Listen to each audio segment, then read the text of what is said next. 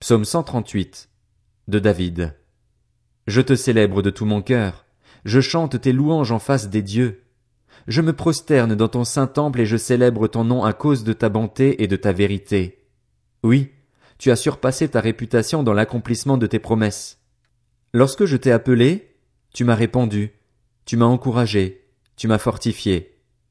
Tous les rois de la terre te loueront, éternel, en entendant les paroles de ta bouche. Ils célébreront les voies de l'Éternel, car la gloire de l'Éternel est grande. L'Éternel est élevé, mais il voit les humbles et il reconnaît de loin les orgueilleux. Quand je marche dans la détresse, tu me rends la vie, tu portes la main contre la colère de mes ennemis et ta main droite me sauve. L'Éternel terminera ce qu'il a commencé pour moi. Éternel, ta bonté dure éternellement. N'abandonne pas les œuvres de tes mains.